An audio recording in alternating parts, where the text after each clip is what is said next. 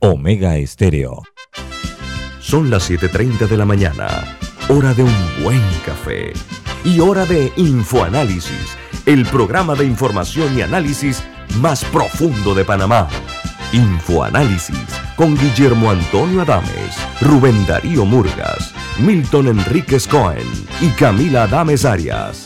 Infoanálisis por los 107.3 de Omega Estéreo.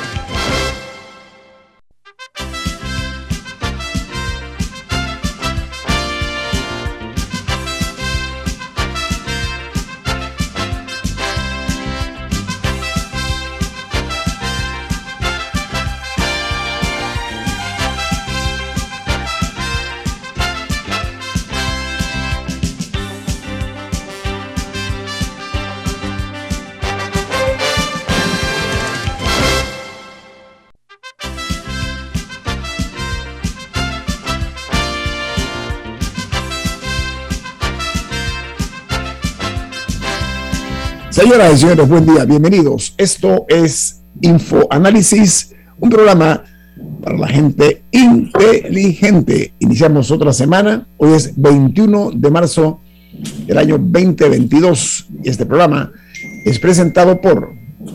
Por Café Lavazza, un café italiano espectacular que usted puede conseguir en los mejores supermercados, lo puede solicitar en los mejores restaurantes y también puede pedir servicio a domicilio a través de www.lavazzapanamá.com.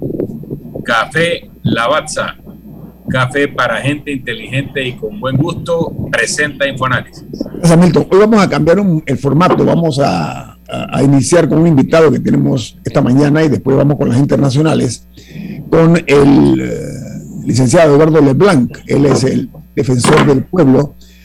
Esta es una institución eh, que es la responsable o la encargada de promover, defender y proteger los derechos humanos en este país, en todo el territorio nacional, que no es poca cosa esa misión que tiene el, director Eduardo de Blanca, a quien le damos la bienvenida. ¿Cómo está, director? ¿Cómo le va, defensor?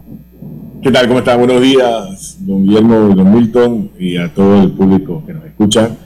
Sí, este año cumplimos 25 años, 25, años, de, existencia, uno de los primeros países de Centroamérica de tener una defensoría. Un gran, grandes visionarios de ese momento crearon esta, esta institución. Pero que también a nivel internacional casi todos los países tienen esta, esta organización Correcto. Eh, como dije, eh, tiene la alta responsabilidad de proteger, de defender y sobre todo de promover los derechos humanos. Eh, señor defensor del pueblo, comienzo por el principio. ¿En qué ha quedado el caso de esterilización que se dio en Bocas del Toro? Ustedes estuvieron bien involucrados. ¿Cuál es el estatus de eso, de la perspectiva de ustedes como Defensoría del Pueblo? Inicia suave, ¿no? bueno, miren, para ilustrar. La, verdad que, bueno, primero de todo, gracias, de verdad que muchas gracias por, la oportunidad.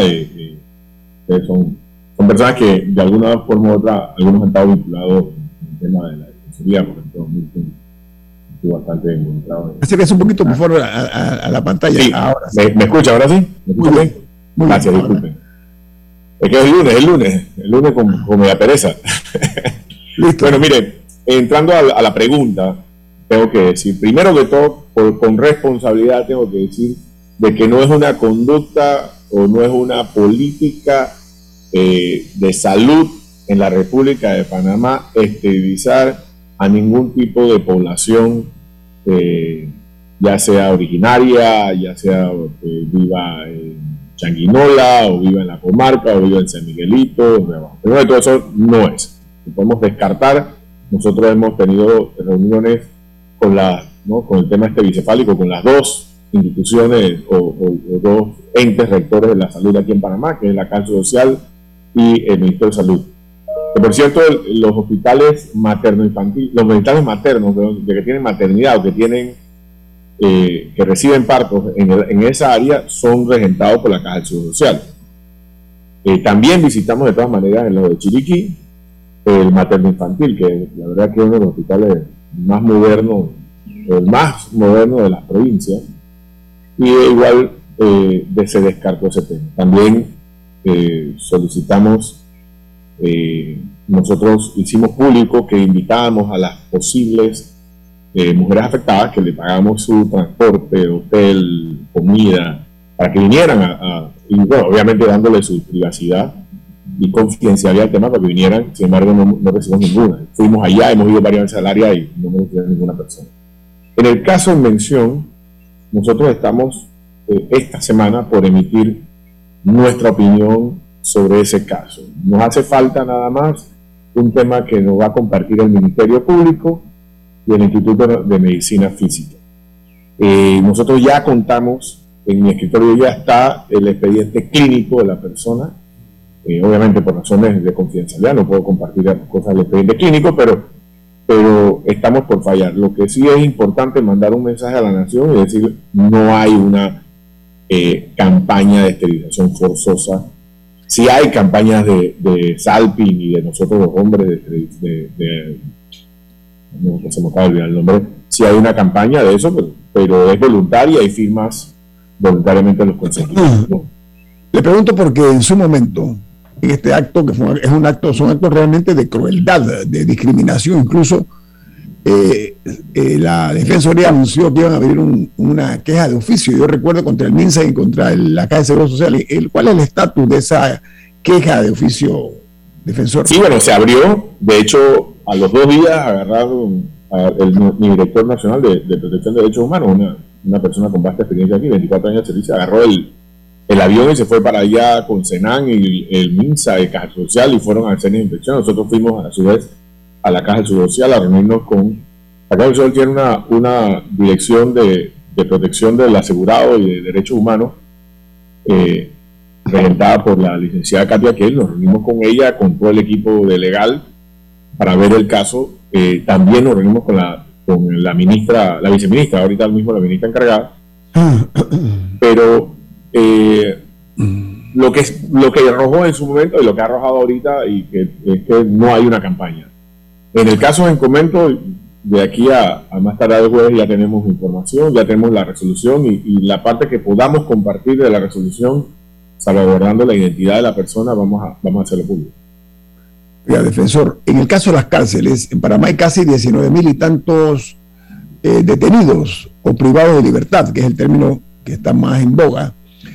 Eh, es un hecho conocido que las cárceles sirven como trituradoras de seres humanos, de ahí salen piltrafas, salen lamentablemente personas que, eh, se convierten después lamentablemente en, una carga social por, diversas razones. ¿Cómo está trabajando la Defensoría del Pueblo en el caso de las cárceles que hay a nivel nacional, donde hay una situación sumamente precaria, no de ahora, esto es una herencia casi que maldita que hay. Eh, ¿Cómo está usted manejando este tema, defensor? Bueno, la pregunta es interesante, sobre todo con el panel, porque eh, lo que yo vaya a decir aquí, aquí está Don Milton, que participó hace 10 años, 10 años más, 20 años en, el censo. Así que eh, yo creo que no hay, muchas realidades que él vivió que no, han cambiado.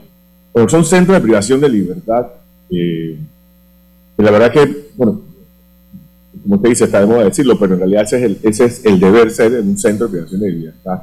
Y que lastimosamente en Panamá tenemos cárceles, puesto que tenemos lugares con hacinamiento, con problemas de salud, con problemas de agua, de calidad de agua. Eh, tenemos lugares que están dentro de estaciones de policía que tienen que salir ahí. Tenemos lugares que están custodiados por Policía Nacional cuando tienen que estar custodiados por, por eh, custodios particulares tenemos lugares donde la mamá o la esposa o la hermana o la tía o el familiar está haciendo fila con un suéter de un color, que después le dicen que en, la fila le dicen no, que el suéter ahora es de otro color y que de una forma muy extraña los hijitos de afuera ya tienen ese suéter del otro color para que te lo alquilen o te lo vendan, donde te revuelven la comida con el famoso cucharón, ¿no? Y después vemos que tenemos enfermedades de gastroenteritis y todo lo demás tenemos un grave problema que nosotros hemos alzado la voz, hemos estado hablando eh, con la ministra de Gobierno, con las direcciones de, los centros.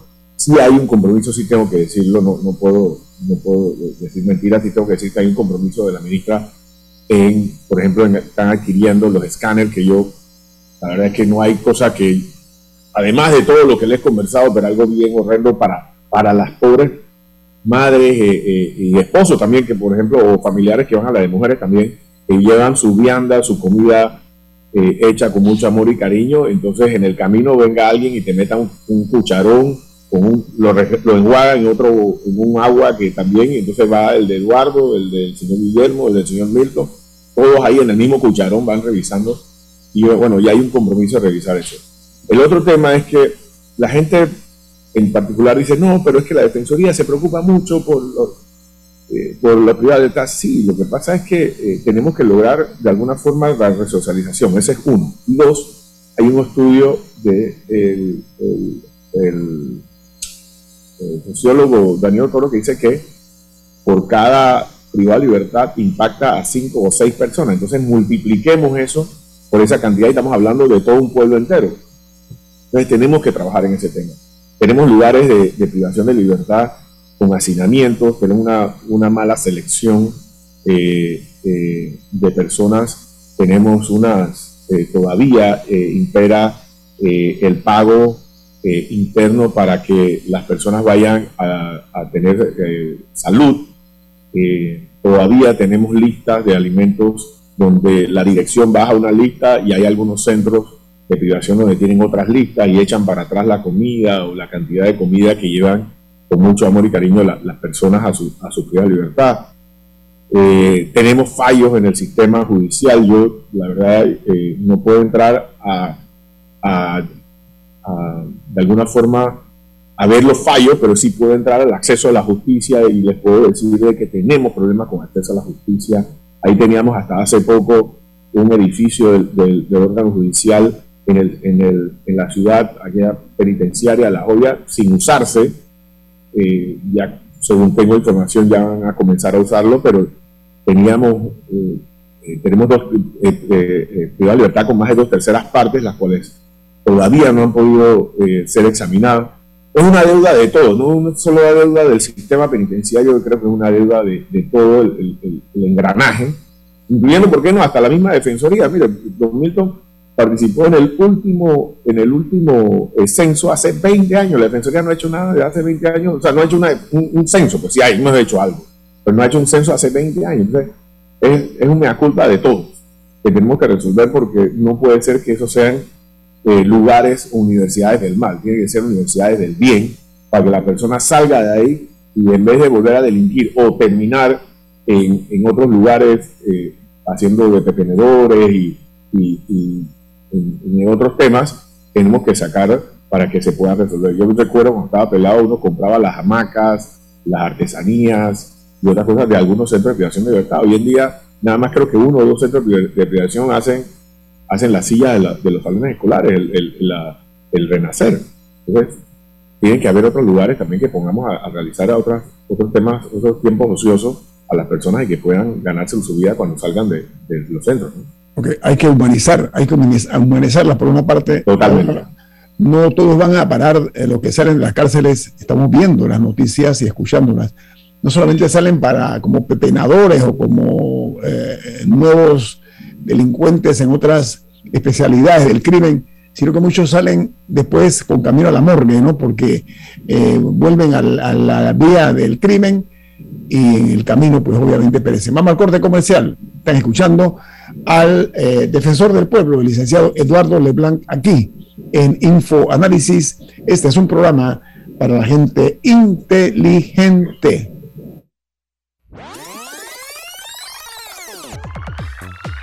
Omega Stereo tiene una nueva app. Descárgala en Play Store y App Store totalmente gratis. Escucha Omega Stereo las 24 horas donde estés con nuestra nueva app.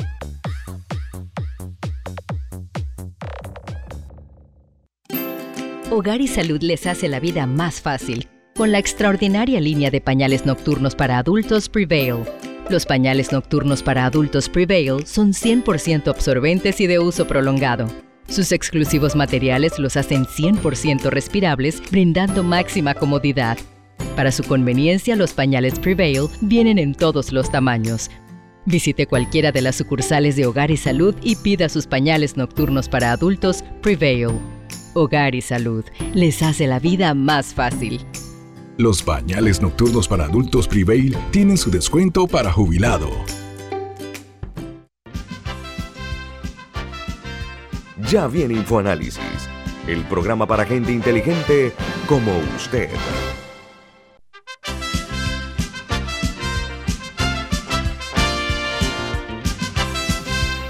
Amigos, el señor Milton Enrique tiene una importante noticia para ustedes. Adelante, Milton.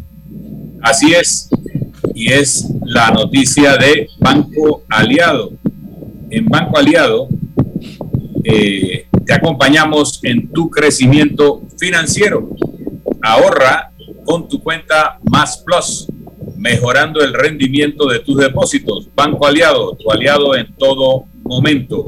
Puedes visitar la página web de Banco Aliado en www.bancoaliado.com y también puedes seguir a Banco Aliado en las redes sociales como arroba Banco Aliado. Banco Aliado, tu aliado en todo momento. Continuemos, Milton, aquí platicando con el doctor, el, licenciado Eduardo Leblanc, defensor del pueblo, que nos distingue con su participación esta mañana. Adelante, Milton. Sí, cómo no. Eh, la Defensoría es una institución a la que le tengo mucho cariño.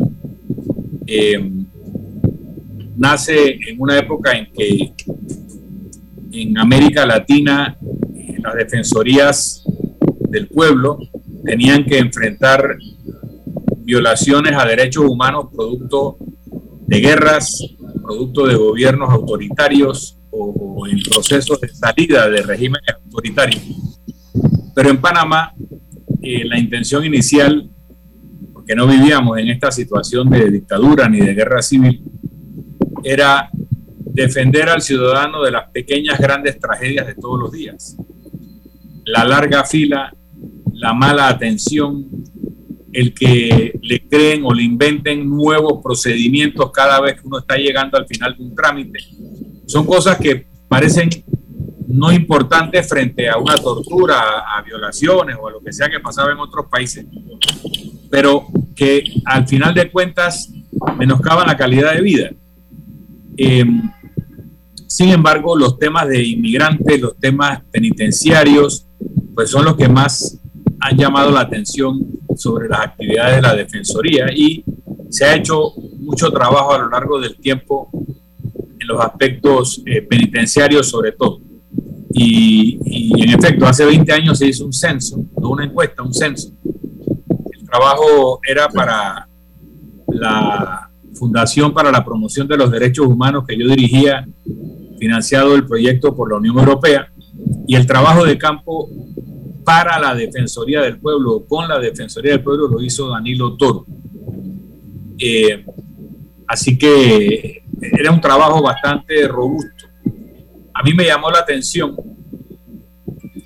la cantidad de personas que cuando le preguntábamos su nivel de ingresos, decía que ganaba más de 3 mil dólares, que era la cifra máxima de ingreso sobre la cual quedaba abierto el ingreso. Entonces, cuando yo pregunté por qué hay tanta gente que manifiesta un ingreso superior a 3 mil dólares al mes antes de estar preso, me dicen, no, porque en el mundo de los que llegan al centro penitenciario, se dice que los ricos no van presos. Entonces, si tú te declaras rico, porque ganas más de 3 mil dólares, te van a soltar.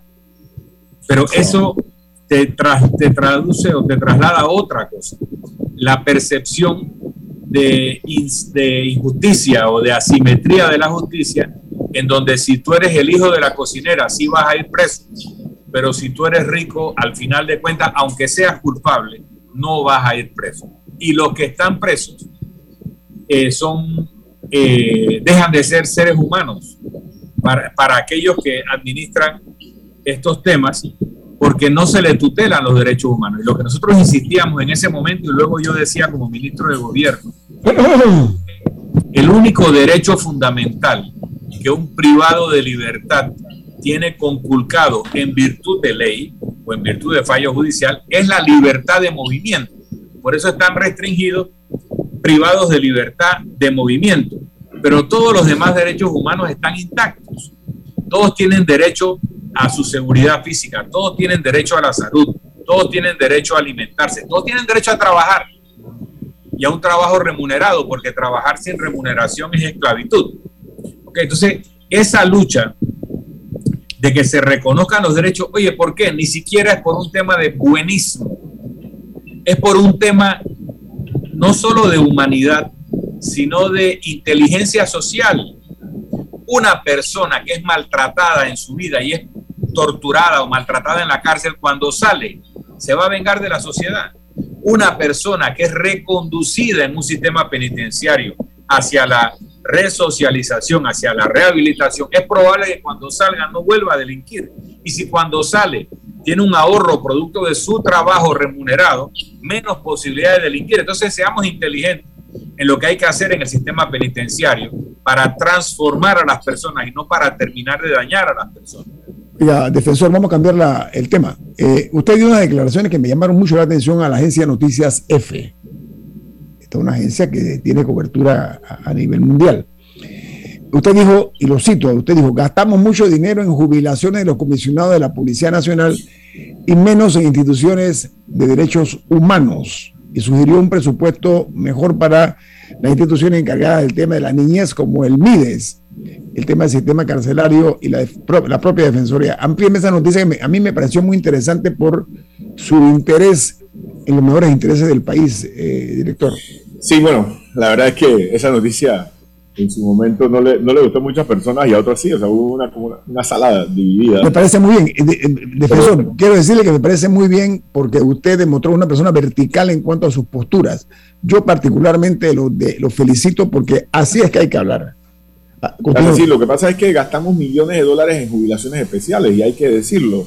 Mire, eh, yo, no digo que cada uno se, tiene su salario que se merece o que, o que, o que se lo ha ganado, pero creo que si, sacamos cálculo de cuántos eh, comisionados o comisionados están jubilados, ¿no? y los millones de dólares que nos cuesta eso versus lo que invertimos en el CENIAS, en MIDES, en la Defensoría, para decirle algo, en, en INAMU, debemos, debemos tener algún tipo de, O sea, no somos un país millonario, rico, o sea, somos un país eh, en vías de desarrollo todavía, que tuvimos eh, buenos tiempos y malos, irregulares, sí, pero tenemos que de alguna forma controlar el gasto, controlar estas, estas salidas y, e, invertir, e, e invertir bien nuestro dinero.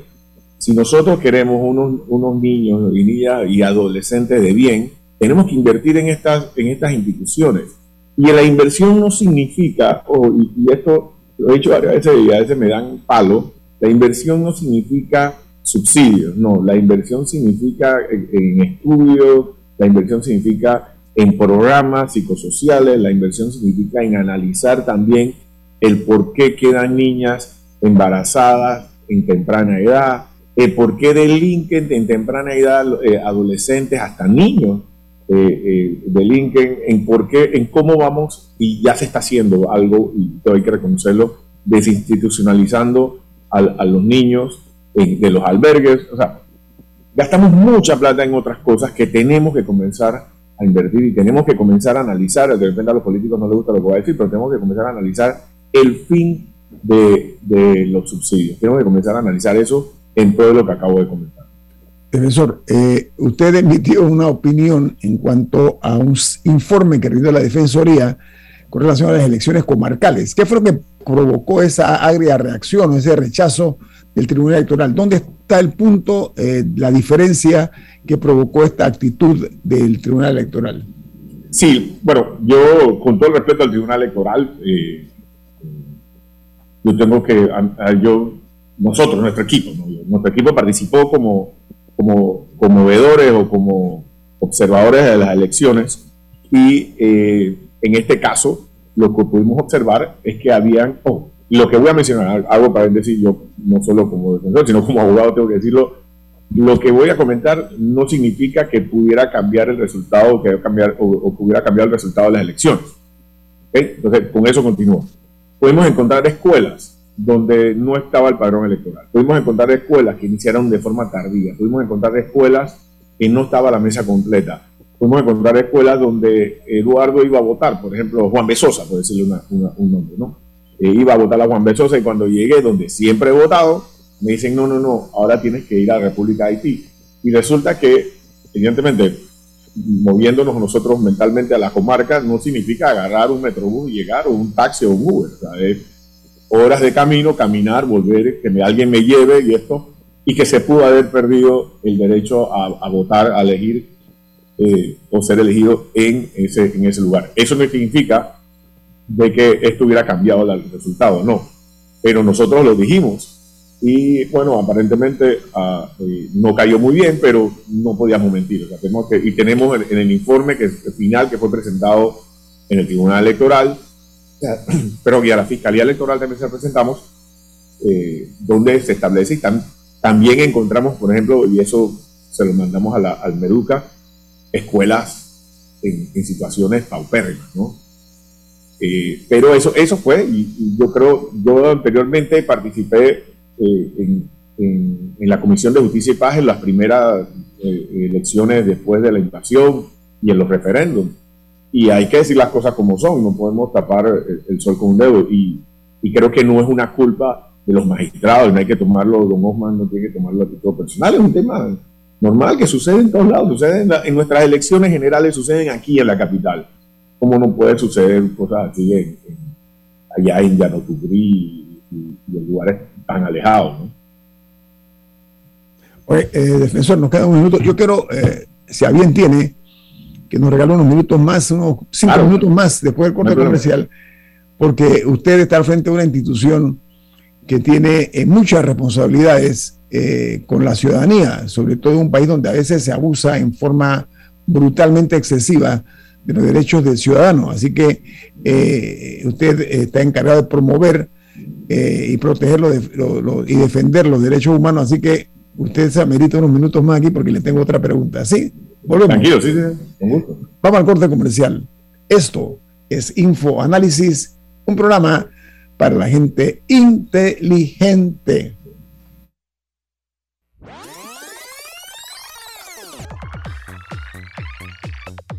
Omega Stereo tiene una nueva app. Descárgala en Play Store y App Store totalmente gratis. Escucha Omega Stereo las 24 horas donde estés con nuestra aplicación 100% renovada. Cuando el verano te gusta, suena así. En 50 metros llegas a la playa. Dale like a Claro y cámbiate a un plan postpago con ilimitada DC30 y llévate un equipo gratis. Dale like a todo lo que te gusta con Claro. Promoción válida del 15 de enero al 30 de abril de 2022. Para más información visita claro.com.pa.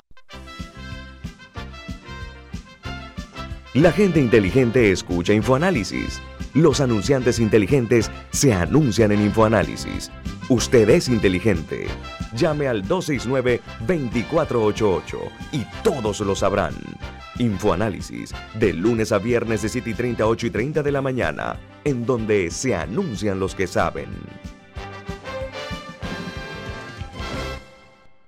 Grupo Clásico, 30 años brindando las últimas tendencias de la moda, con Hugo Boss, Clásico Womo, Suit Supply y Clásico Off, el grupo de tiendas de ropa masculina más elegante del país. Hugo Boss, marca número uno en el mundo de la moda masculina. Clásico Womo, una selección de la moda europea más exclusiva en un solo lugar. Suit Supply, la tienda que está rompiendo el estereotipo de la ropa masculina. Clásico Off, los mejores precios en tus marcas favoritas. Visítanos en los mejores centros comerciales del país. Grupo Clásico, 30 años liderando la moda masculina en Panamá. Ya viene InfoAnálisis, el programa para gente inteligente como usted. Bueno, defensor del pueblo, Eduardo Leblanc, unos minutos más. Un tema ineludible para este programa que nos hemos comprometido a darle seguimiento y estamos precisamente cumpliendo esa promesa. Perdón, el escándalo del, de la CENIAF. El caso de niñas y niños ultrajados, eh, maltratados, vejados, conforme a informaciones que se hicieron públicas a través de los medios en base a una denuncia que, se, que provino de la Asamblea. ¿Cuál es la situación de este escándalo de la CENIAF, eh, señor eh, defensor del pueblo? Sí, bueno, la verdad, primero, eh, no, eh, es un tema que venía hace ya bastante tiempo, mucho antes de el informe de la Comisión de la Mujer eh, de la Asamblea. Ya, un, ya en ese momento ya estaba siendo judicializado tenemos algunas decisiones que no fueron bien tomadas en cuanto a mover algunos, algunos adolescentes de un, de un albergue a otro.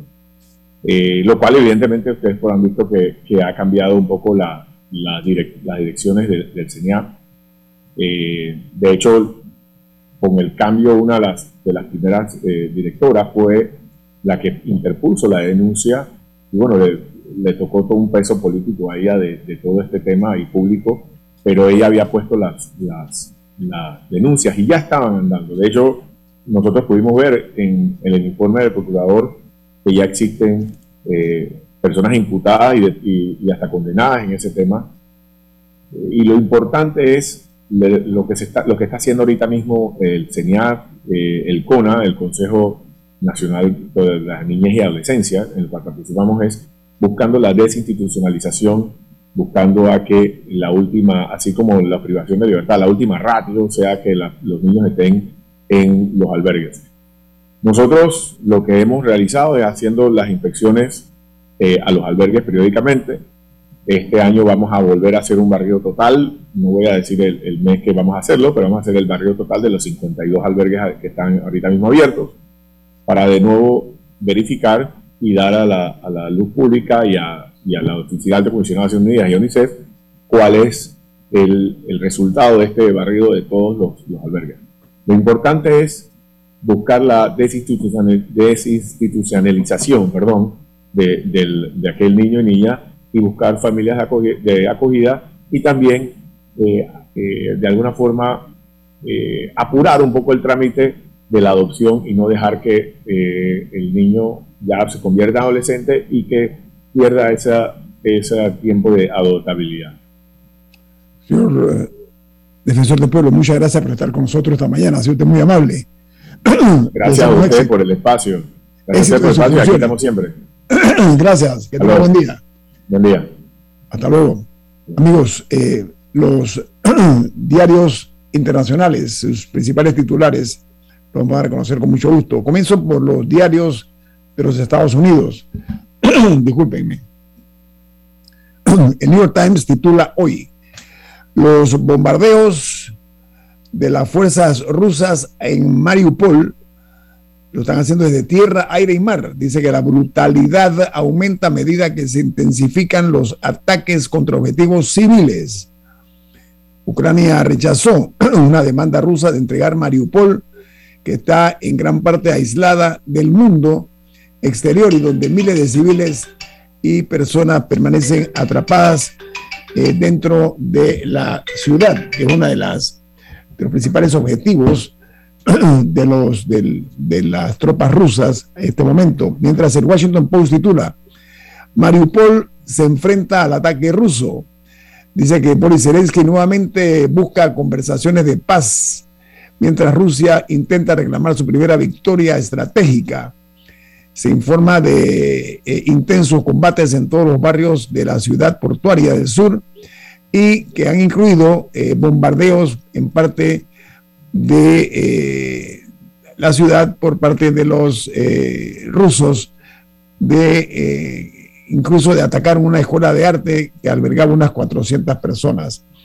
Mientras el Wall Street Journal, su principal titular es el asalto de Rusia a Ucrania, desarraiga más de 10 millones de personas. Rusia y Ucrania acuerdan eh, conceder un corredor humanitario para evacuar a los residentes de Mariupol, mientras eh, Rusia, al no lograr una victoria temprana en Ucrania, se ve cambiando al plan B, que es presionar a Ucrania para que eh, acepte la neutralidad y los reclamos territoriales rusos. Eso lo dicen funcionarios estadounidense, mientras en Rusia se supo que le ha dado un ultimátum a Mariupol para que se rinda hoy lunes en horas de la mañana. Esto lo dice la viceministra Irene Bereshuk, que ha dicho que no eh, hay lugar a la rendición eh, eh, por parte de los ucranianos. Es la, la posición del gobierno ucraniano. Mientras en Canadá hay una noticia interesante, dice que más de 35 mil nuevos residentes permanentes fueron aceptados en enero del año 2022. eh, Canadá busca dar bienvenida a más de 400 mil inmigrantes por segundo año consecutivo. Y en Colombia, el Ministerio de Salud informó ayer de 774 casos positivos nuevos y 5.817 casos acumulados como casos activos y 139.386 muertes acumuladas de manera total. Ah, y una noticia importante, ayer tembló el territorio colombiano, un movimiento telúrico, un sismo de 4,2 grados. Mientras en ah, México aparecen anuncios, le dicen en inglés billboards, esos letreros eh, de publicidad grandes, eh, en contra del presidente Andrés Manuel López Obrador. Esto ocurre en, el Estado de México, en Toluca y en Mérida, al igual que en Yucatán, pero fueron colocadas estas vallas de publicidad enormes que promueven el voto contra el presidente López Obrador para que se le revoque su mandato, que se va a llevar a cabo la actividad del 10 de abril próximo. Y en Venezuela, el chavismo devuelve a sus dueños un centro comercial que había sido expropiado antes de su inauguración en el centro de Caracas. Dice que el gobierno venezolano continúa la discreta devolución de bienes que había nacionalizado. Y en Israel, el presidente ucraniano Zelensky compara ante el Parlamento de Israel la invasión rusa con el holocausto y critica abiertamente al gobierno israelí por no imponer sanciones y negarse a ayudar militarmente a Ucrania. Mientras en Argentina, ante el desborde de los precios, el gobierno presiona sobre las empresas y los supermercados para voltear las últimas subidas de precios y advierte que si hay conductas especulativas, le caerá el peso de la ley. Mientras en El Salvador, los Estados Unidos le ha exigido una explicación al gobierno salvadoreño por la supuesta liberación de pandilleros del MS-13, esa es la, la salva maratrucha, ¿no? Eh, sobre quienes eh, habían solicitudes de, extradición, no únicamente a los Estados Unidos, sino también a otros países. Mientras eh, hay la principal noticia que cogemos de Perú, es que en solo tres ministros no han sido reemplazados en el gobierno de ese país. Dice que eh, se acentúa la crisis al designar el ministro número 50 en ocho meses. Imagínense ustedes un absurdo, una, una barbaridad que en ocho meses hayan tenido que cambiar 50 ministros. Eso realmente yo no, no conozco y me respetan lo que sí saben que haya ocurrido en un país en tan corto plazo. Mientras en Europa los intereses de los jerarcas rusos eh, son sancionados. Eh, esto ah, advierte sobre la registra de aviones, mansiones y empresas secretas. Dice que hay una lista de casi mil nombres, de los cuales 40 son magnates que tienen, entre otras cosas, eh, lujosos bienes. Por ejemplo, se han incautado 45 inmuebles de lujo, 16 yates, 13 inversiones en empresas eh, y 10 aviones privados, además de 27 eh, vinculaciones a sociedades que llaman offshore. Y los Estados Unidos anuncian que Joe Biden va a viajar a Polonia el próximo viernes para hablar con su par Andrzej Duda sobre la invasión a Ucrania. Y en el Vaticano, el Papa pidió permiso de que adquieran, adquiramos todos el compromiso para que cese la guerra repugnante, como le llama él, que suplicó además a la comunidad internacional que se comprometa a que cese la eh, agresión y la guerra en Ucrania. Mientras en Chile el Ministerio de Salud reporta 10.472 casos nuevos de COVID ayer y 78 fallecidos en las últimas 24 horas. Pero la positividad es la más baja en 62 días. La totalidad de, casos de la COVID-19 en Chile es de 3.392.978 y los fallecidos en su totalidad a nivel nacionales eh, llegan a los 44.518 muertos. Mientras en Honduras anuncian la captura de varios hondureños eh, solicitados en extradición no solo de Estados Unidos, sino de otros países.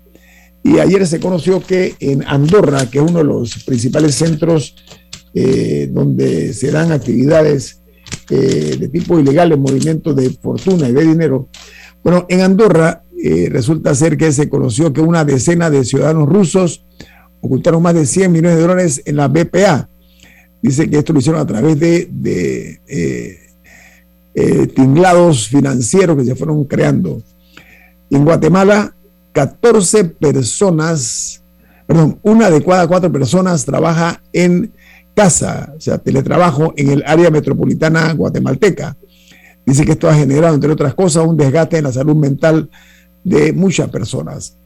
En Ecuador aumentan los asaltos en la ciudad de Quito, en la capital. Dice que entre el 1 de enero y el 4 de marzo se registró un aumento del 9% en la actividad delictiva solo en la capital ecuatoriana. Eh, voy ahora a darles a conocer a ustedes los números de la COVID-19 en Panamá. En las últimas 24 horas, una gran noticia. No se registraron o reportaron decesos, mientras los casos activos están en 2.407 y el total de los casos en Panamá es de 761.315 y los fallecidos, la suma asciende a 8.156. Don Milton, ¿cómo ve esta semana? ¿Qué actividades ve usted en el, en el horizonte? Continúa el anuncio de huelga de las Suntrax.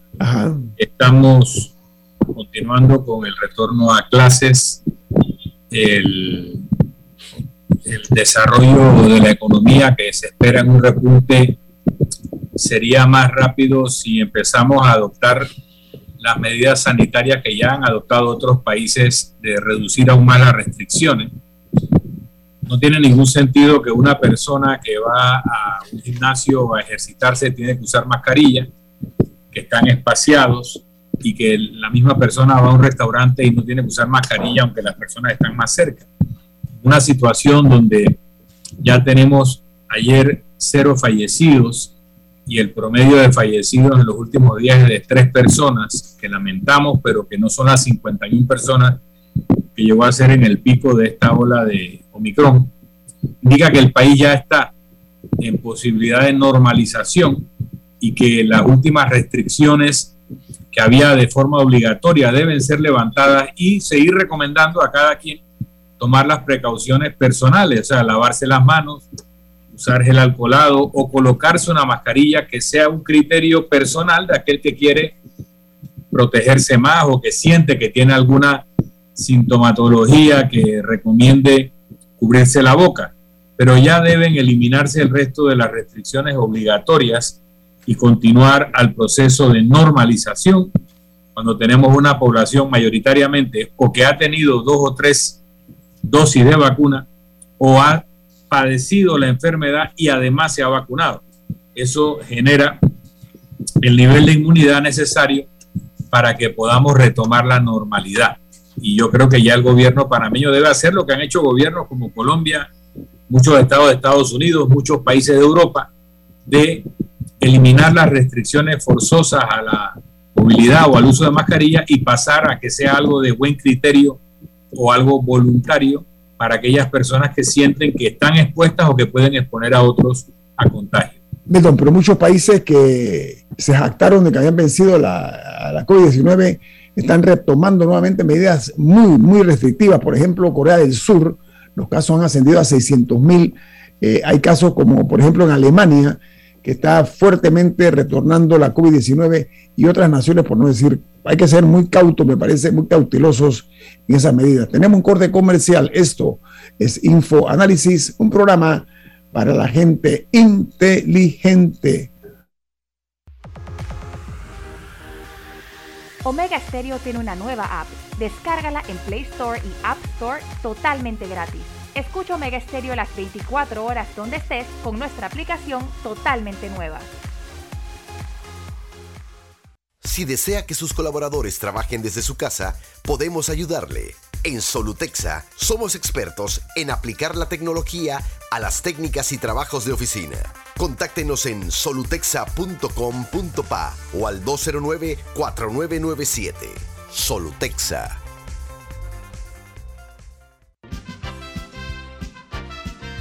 Ya viene InfoAnálisis, el programa para gente inteligente como usted.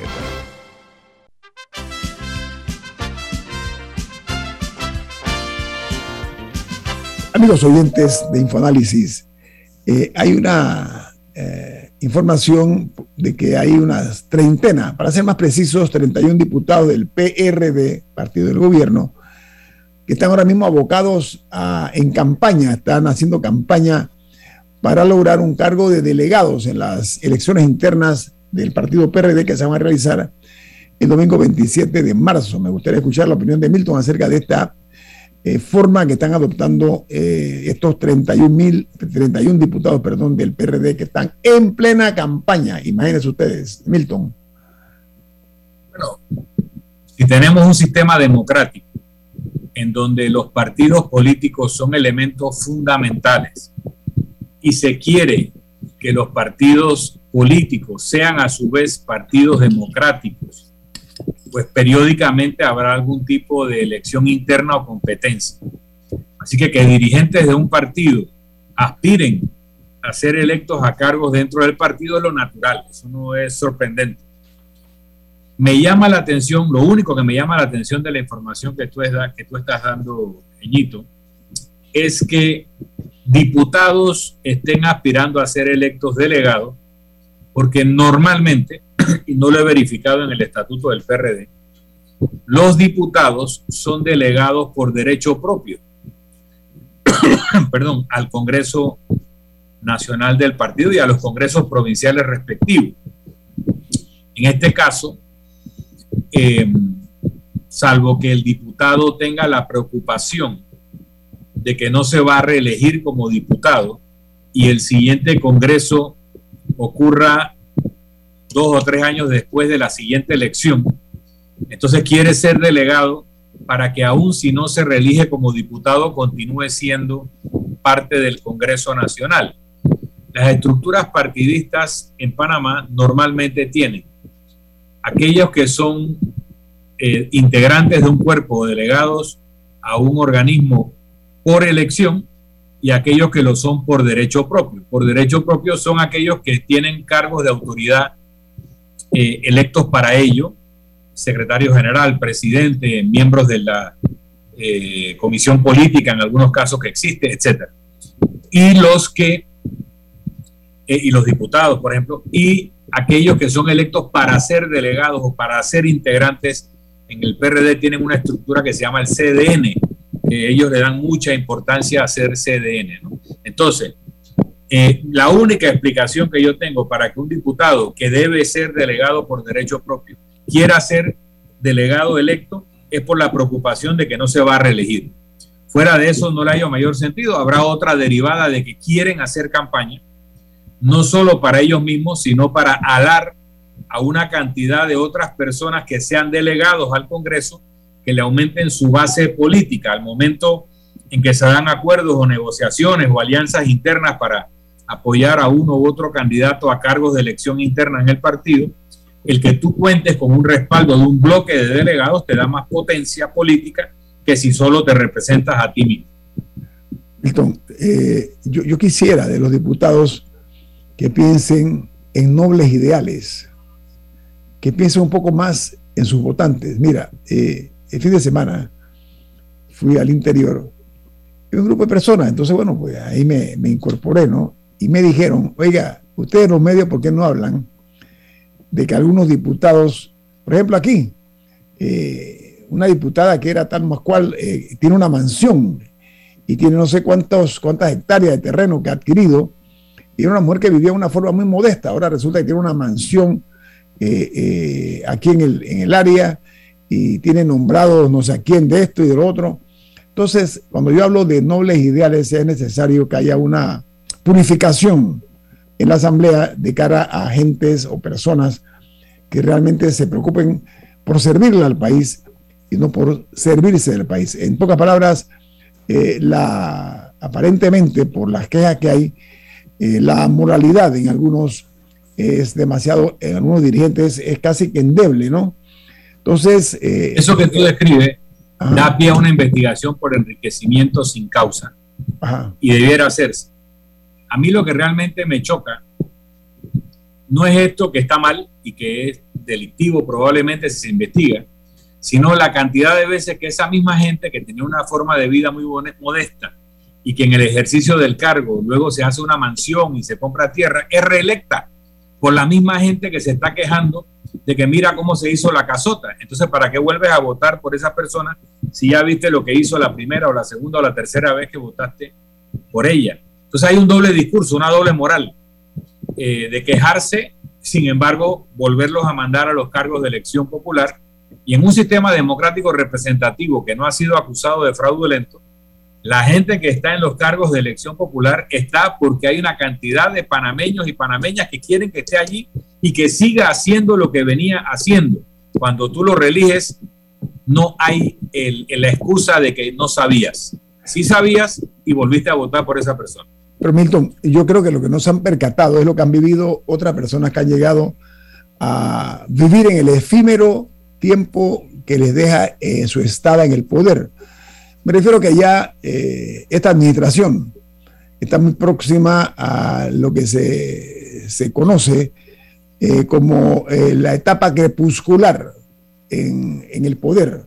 No lo han descubierto, o algunos con tiempo, como tú bien decías, en esta iniciativa que se está dando de 31 diputados del PRD que están aspirando a ocupar cargos como delegados electorales en las elecciones internas pues puede ser que también quieren asegurarse en alguna forma eh, su, pedazo, su cuota, su feudo eh, en algunos sitios. Entonces, a mí me preocupa, Milton, es que aquí hay un número importante de funcionarios que están compitiendo para ver quién es el mejor haciendo lo peor. Esa es la única parte que a mí realmente me, inquieta, me molesta, me indigna mucho. Que en lugar de haber una competencia para ver quién es el, el mejor en tal o cual eh, desempeño de un cargo, que están compitiendo para ver quién es el, que peor lo hace. Esa es una de mis insatisfacciones, Milton.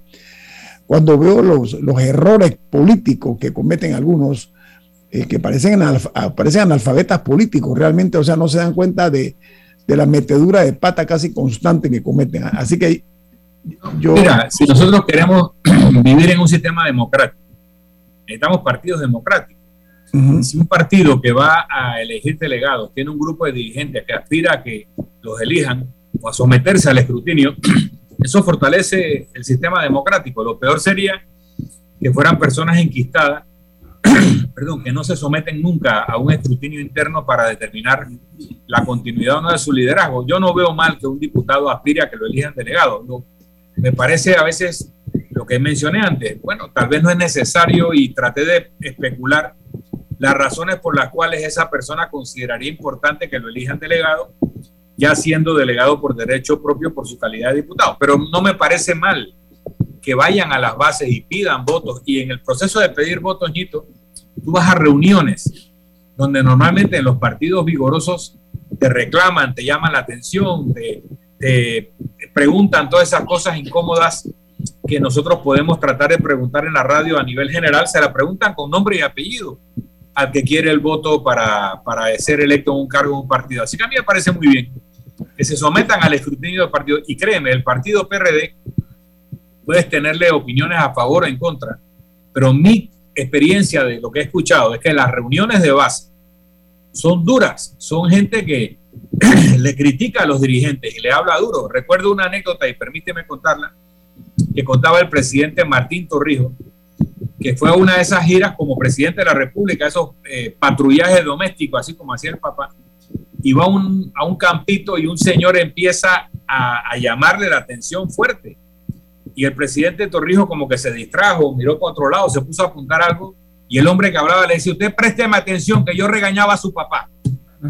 Entonces, eh, eso es muy natural en el PRD, tener unas bases que contestan, y a mí me parece bien que se sometan a ellas. ¿no? Milton, una pregunta. Usted que estuvo, fue parte del, de lo que es la, en ese momento era la Asamblea Legislativa, o la Asamblea Nacional. Yo observo que hay muchos diputados que se odian cordialmente, y es un hecho público eh, y notorio. Eh, esto es normal que se, que se dé con tanta, o sea, que hayan posturas tan agrias, tan ácidas eh, de un diputado o una diputada, o a la inversa, los unos o los otros en una forma, repito, avinagrada, eh, una forma a veces incluso inapropiada en el lenguaje que utilizan en el pleno o fuera del pleno. Eh, eh, explícame esa metodología, por favor. Es normal cuando tú convives diariamente con 71 personas que llegaron por razones distintas, con visiones diferentes eh, sobre el país, sobre la política, sobre lo que hay que hacer, que haya gente que se lleve bien, haya gente que se lleve mal. Eso es normal, eso es Yo, hablo, de la forma como se expresa muchas veces en el pleno los unos a los otros, ¿no? Cómo se en los sistemas parlamentarios se establecen ciertas normas dentro de las cuales tú tienes que expresarte y, y, se busca que no haya faltas de respeto, casualmente para mantener el debate en el campo de las ideas y no en el campo de los humores o en el campo de las simpatías o antipatías, pero es casi que inevitable que se den esos choques. Incluso hay una anécdota muy famosa de Winston Churchill con una parlamentaria llamada Lady Astor, que constantemente chocaban. Y un día, Sir Winston la exaspera a tal nivel que la parlamentaria Lady Astor le dice, Sir Winston, si usted fuera mi marido, yo le envenenaría el café.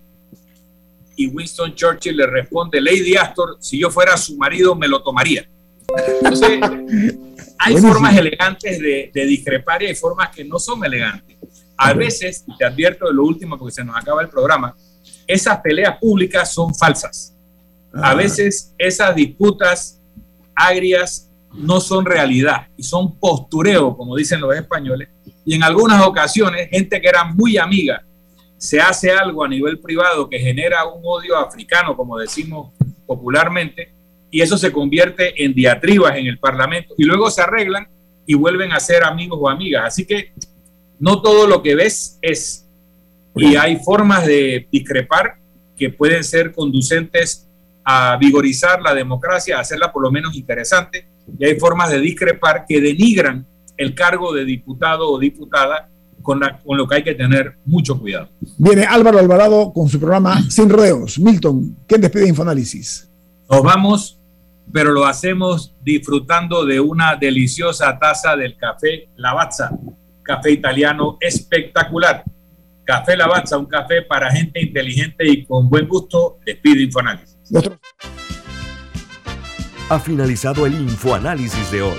Continúe con la mejor franja informativa matutina aquí en Omega Estéreo 107.3, Cadena Nacional.